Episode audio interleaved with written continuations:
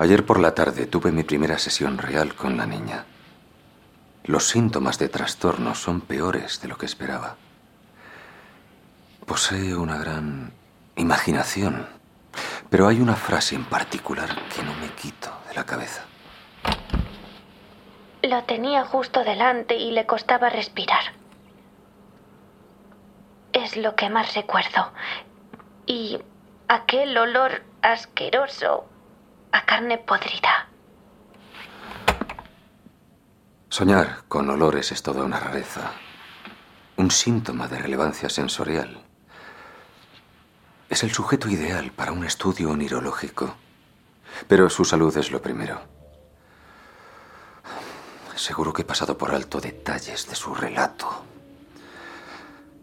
Empecemos por el principio. Ya dormiré otro día.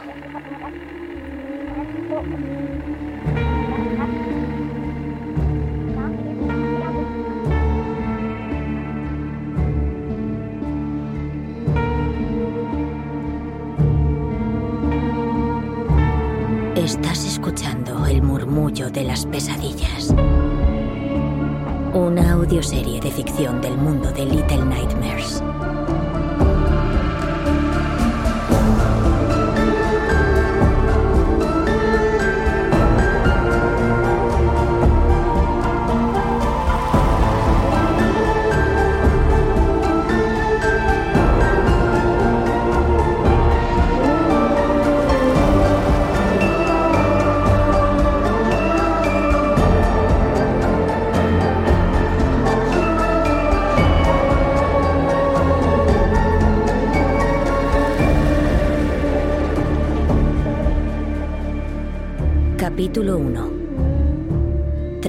Tras las paredes.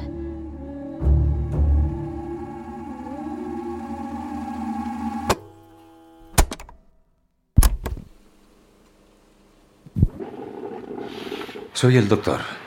He aquí mis notas del caso de la grabación número 54, sesión número 1, paciente número 1229.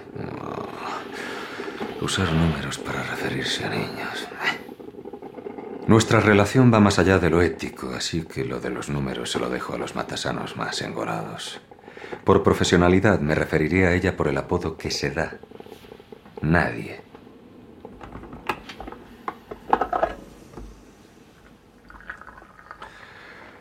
Nadie lleva 15 días en la UPC. Pese a su extraordinario historial médico, presenta un estado mental normal. Está en mi planta por un empeoramiento no recurrente de sus problemas nocturnos. La parasomnia es común en los pacientes. Eso no significa que no necesite tratamiento, sino que hay otros que están peor.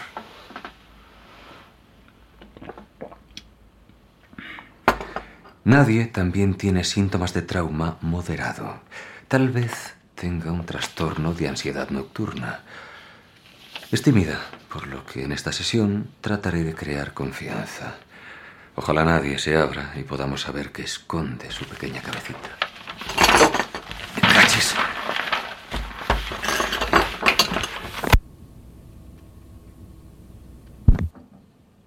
El diván grande. Siéntate, échate o súbete a él, lo que prefieras.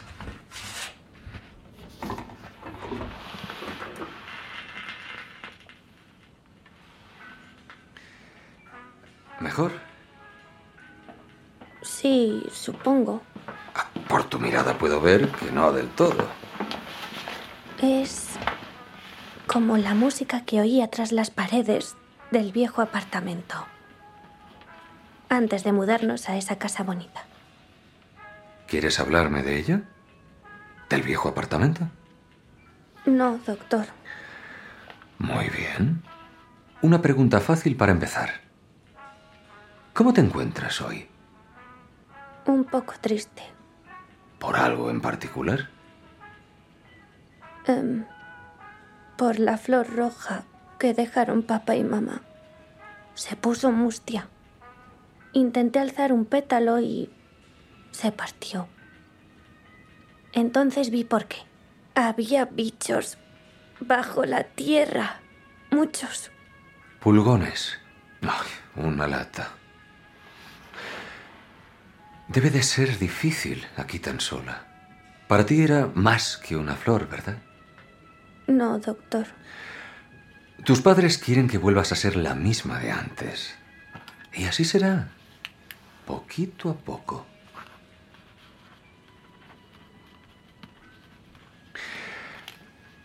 ¿Puedes dormir?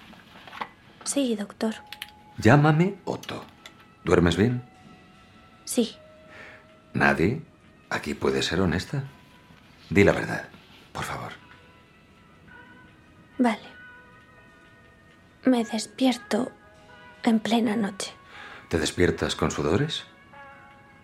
Em, ¿Sudas? ah, eh, sí. Y el corazón parece que se me va a salir por la boca. ¿Coincidieron estas pesadillas con el inicio de tu enfermedad? No, fue después. ¿Y recuerdas tus pesadillas o las olvidas cuando te despiertas? Lo recuerdo todo.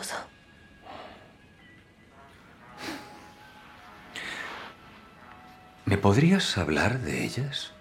¿Ahora o luego? Vale. Anoche tuve una pesadilla. Sentí... Aún lo siento. ¿Puedo tomarme un zumo? Estoy mareada y mamá dice que eso ayuda. Yo no estaría tan seguro, pero bebe un poco.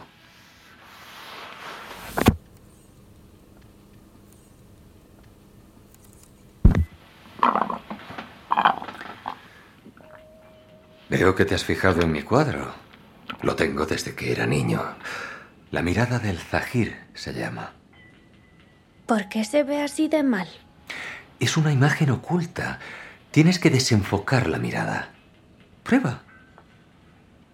Bien. ¿Lo ves ahora? No. Tengo una idea. Tú sigue mirando el cuadro y deja flotar tu mente. Mientras tanto, cuéntame tu sueño, si te has bebido el zumo.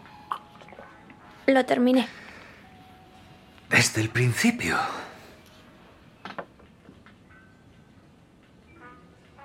Empezó al despertar. No reconocía el lugar. Descríbemelo, por favor. Era todo blanco. Poco a poco distinguí la nieve cayendo sobre un campo. Era relajante. Veía la escena desde arriba como si el frío y yo fuéramos uno. ¿Y el frío lo sentías? No como en los condados en invierno, más bien como ver a alguien temblar de frío. Me rodeaba, pero no lo sentía. Me aparté de la ventana, que era un agujero en la pared de piedra de un larguísimo pasillo curvo. Una sensación rara me decía que me levantara, pero el techo era demasiado bajo y no pude. Así que me arrastré y, de no haber sido porque había algo de luz, me habría caído. Otro pasadizo apareció en el suelo. Sus paredes latían en la oscuridad.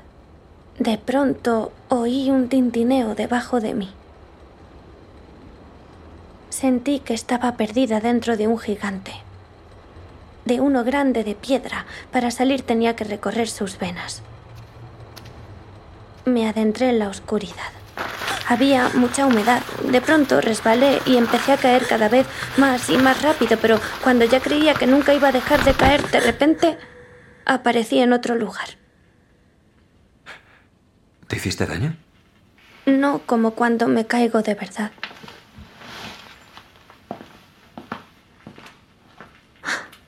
Ya veo lo que es. El cuadro. Es un tigre y dos lunas. No exactamente. Nunca había visto un tigre. Sigue intentándolo. Recuerda desenfocar la vista. Continúa, por favor. Vi el resplandor naranja de una vela, pero no alcanzaba a iluminar la estancia. A mi lado, en la piedra, vi un agujero muy pequeño. Nieve, pensé. Qué bonito sería volver a ver la nieve. Miré por él, pero no había nieve. Era una habitación llena de frascos de cristal. La luz que venía de una puerta justo enfrente los hacía brillar, hasta que una figura se interpuso. Un hombre muy grande, con un abrigo muy largo y un sombrero de pescador. La cara le estaba chorreando y me miró. Y se fue.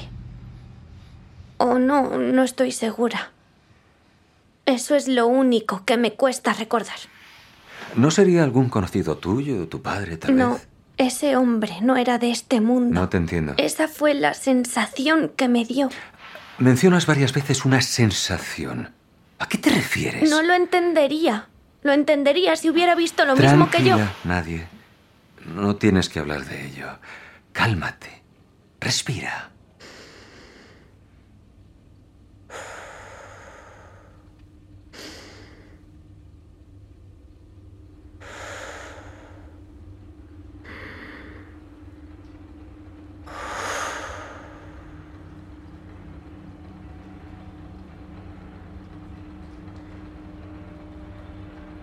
Dejé el agujero y vi una salida en la pared más lejana.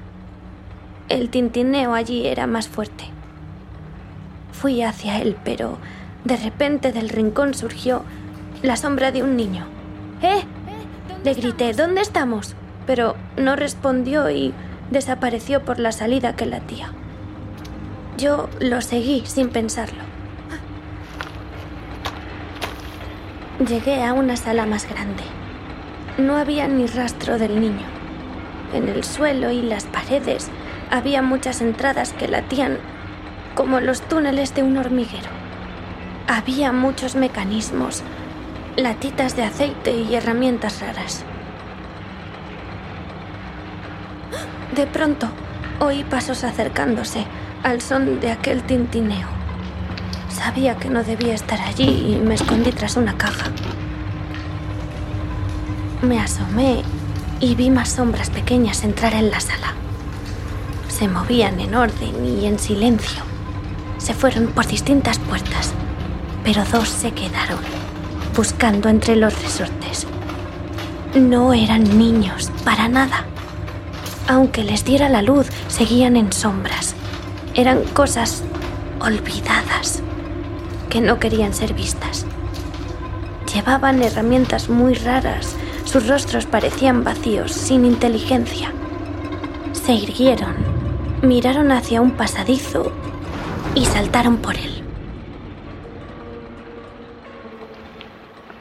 No sabía dónde ir, así que salté hasta una plataforma más abajo.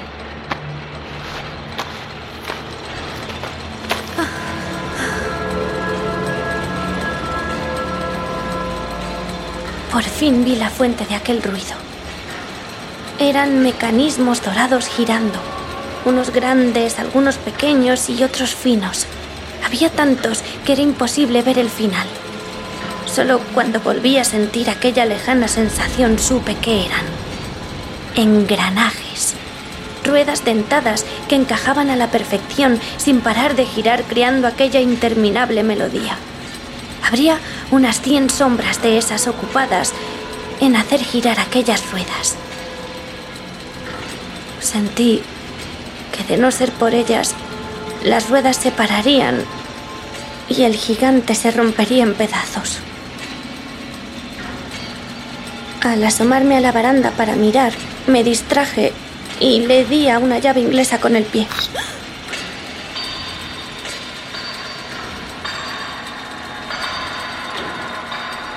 Las sombras me miraron. Algunas subieron a por mí. No iban juntas, pero actuaban al unísono. Me asusté y me escabullí entre unas palancas. Era tan estrecho que el vestido se me enganchó en el engranaje de una rueda muy grande que me alzó y me hizo girar hasta que el vestido se rompió y caí por una tubería. No pude agarrarme a nada y llegué hasta otra plataforma.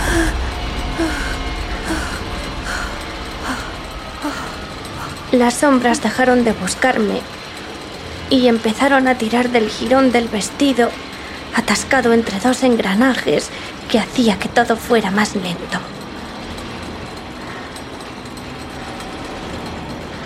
Yo aproveché para escapar.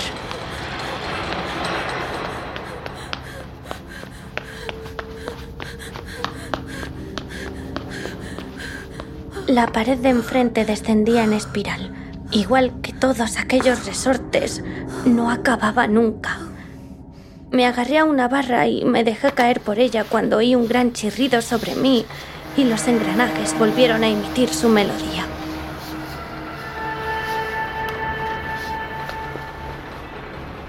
El jirón flotaba debajo de mí y desapareció por una pequeña grieta de la pared. Más allá oí gritos de dolor. En vez de ignorarlo, traté de averiguar qué ocurría al otro lado. Era una salita con muchas cadenas por el suelo. Había una cama con tres vestidos iguales, como de monja, bien planchados. Luego, las cadenas sonaron y se me paró el corazón al ver un maltrecho cuerpo apoyado contra la pared con una cadena al cuello. Lo tenía justo delante y respiraba con dificultad. Eso lo recuerdo bien. Y aquel olor asqueroso a carne podrida. Un momento, nadie. ¿Recuerdas cómo le olía el aliento? No era su aliento, era él. Olía tanto a podrido que mi nariz aún lo recuerda. ¿Cómo puedes estar tan segura? ¿No quería la verdad? Ahí la tiene. ¿Le sigo contando el resto de mi pesadilla? Otto. ¿Mm? Ah, ah, discúlpame. Tenía la mente en otro sitio. No te mereces eso. En fin. Al mirar por la grieta, me di cuenta de que yo estaba tras las paredes, como una rata. Al otro lado estaba el mundo entero. Luego la cosa se complica.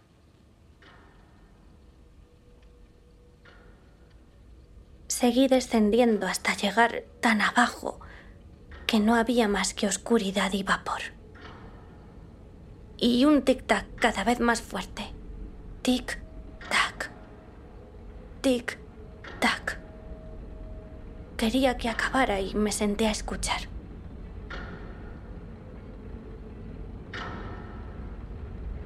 Casi me quedo dormida. Cuando de repente una pequeña figura sale de la pared de más abajo. Pensé que sería otro trabajador. Pero cuando alzó el rostro, vi sus ojos. Era un niño. Un niño de verdad.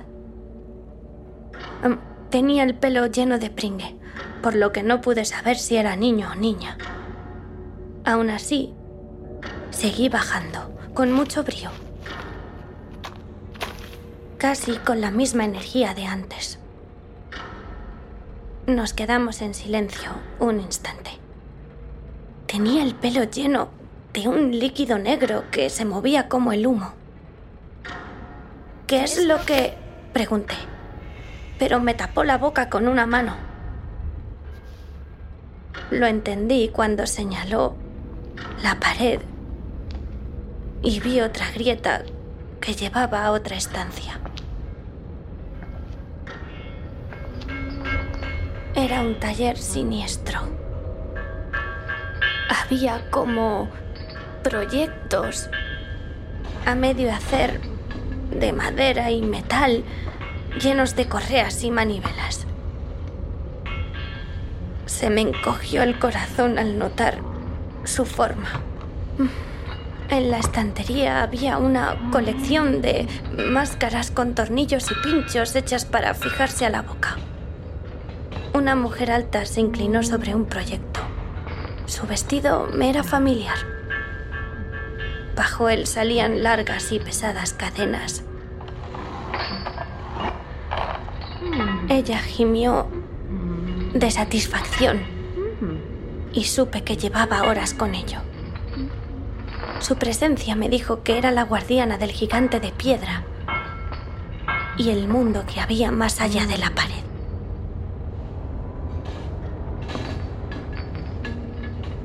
Se volvió hacia un montón de chatarra y vi su rostro. Era joven y vieja a la vez. Tenía la piel muy estirada y solo su mirada era humana. Me entraron unas ganas terribles de saber qué tramaba y también de gritar. Pero entonces mi amigo tiró de mí y me sacó de allí. Señaló hacia arriba. Entre los tablones vi a una sombra mirándonos. Mi amigo me tiró del brazo, pero ya era tarde. El trabajador bajó de un salto junto a mí y me inspeccionó con su llave inglesa como si yo fuera una herramienta. El niño me apartó y un rayo de luz lo iluminó y golpeó a la sombra. Esta se perdió en la oscuridad a toda prisa, como si no quisiera que nadie la viera.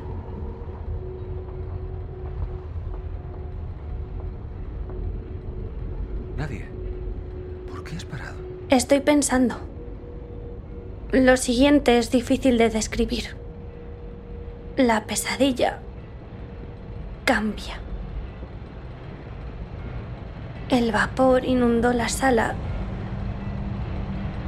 y llegamos a un lugar bajo los engranajes, entre las paredes.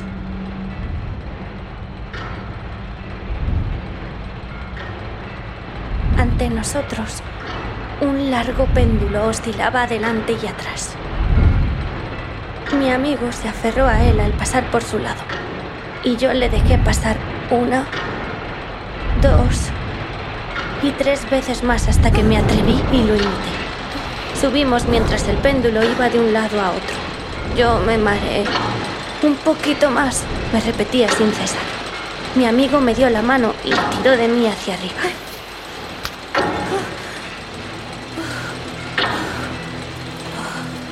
Estábamos en el centro del reloj. La sala era redonda con una escalera de caracol y una máquina con dedos metálicos que creaban un ritmo frenético. El techo era la esfera del reloj, pero los números estaban mal. Subimos rápido las escaleras y al llegar arriba salimos a un patio.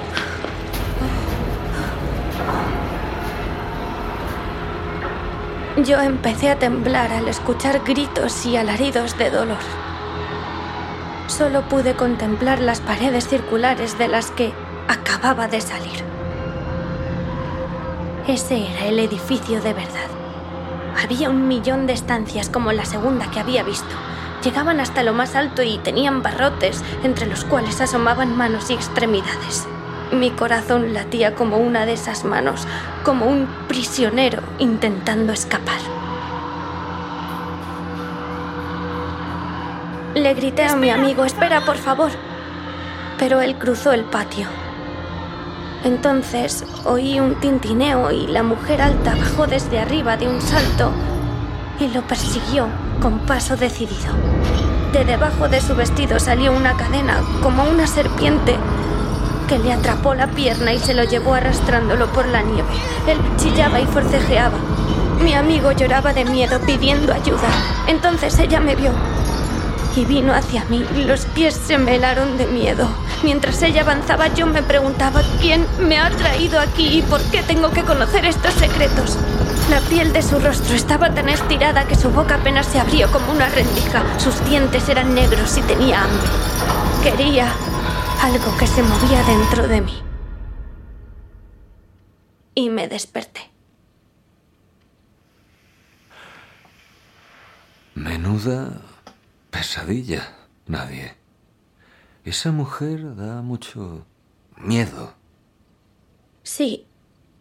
Pero al despertar no fue ella lo que me dio más miedo, sino los trabajadores. Hmm. ¿Porque no podían pensar? No, porque se escondían. Nadie conocía su existencia. Así es como a veces me siento, desde que me envenené por el agua.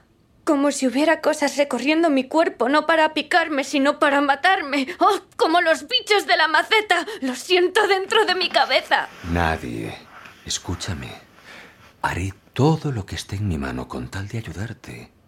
Pero no hay nada malo dentro de ti. Nada. Bueno. Te haré una pregunta más y acabamos con esta primera sesión, ¿vale? Vale. Nadie... ¿Has oído hablar de sueños compartidos? ¿Sueños compartidos? Compartir la experiencia con otra persona. ¿Cómo va a ser que alguien sueñe con lo mismo que tengo en mi cabeza? ¿Y quién sería esa persona? Unas preguntas que mis colegas no han sabido responder. Notar temperaturas y olores al soñar suele considerarse un síntoma de ese fenómeno transpersonal. Yo no tengo clara su validez ontológica, pero hace mucho que deseaba estudiar un caso así. Ah, desgraciadamente, solo conocía a una persona con esa capacidad. Hace años. ¿Quién? ¿Era como yo? Mi... Querida Sisi. Eh, no era como tú. En fin, mis ambiciones se diluyeron y perdí la noción de muchas cosas. Ha sacado una parte de mí que apenas recordaba. Oh, creo que ya sé lo que es. Otto. Eso es. Muy bien. Estoy contigo en esto. No. El cuadro. Oh. Es un mapa. Un mapa estelar con dos círculos alrededor. Sí, muy bien. Un astrolabio. Un astrolabio. Un instrumento antiguo para hallar tu posición en el tiempo y el espacio. En fin, estarás muy cansada. No quiero volver a mi habitación, ni dormir. ¿Me acompañará? Claro. Y no olvidemos tus chuches para pasar la noche. Toma, nadie. Elige. Dulces para mi dulzura.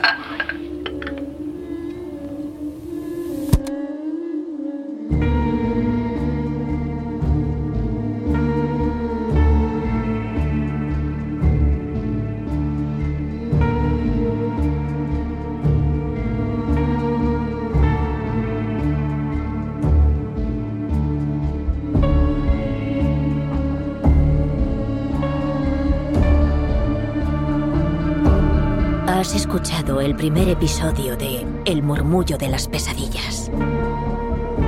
Este episodio ha sido escrito por Lonnie Nadler. Nuestro autor-productor es Lonnie Nadler. Serie original dirigida por Tomás Rocés. La versión española ha sido dirigida por Isabel Martínez.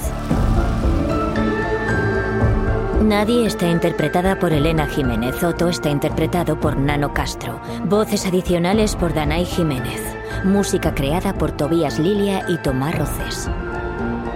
Episodio grabado por Adrián Ortiz y Mario Fernández en Keywords Studios Spain, un estudio de Keywords. Mezclado por Logan Nawawi de Keywords Studios France. Producción supervisada por Alice Debart de Bandai Namco. Esta serie está basada en Little Nightmares de Bandai Namco Europe.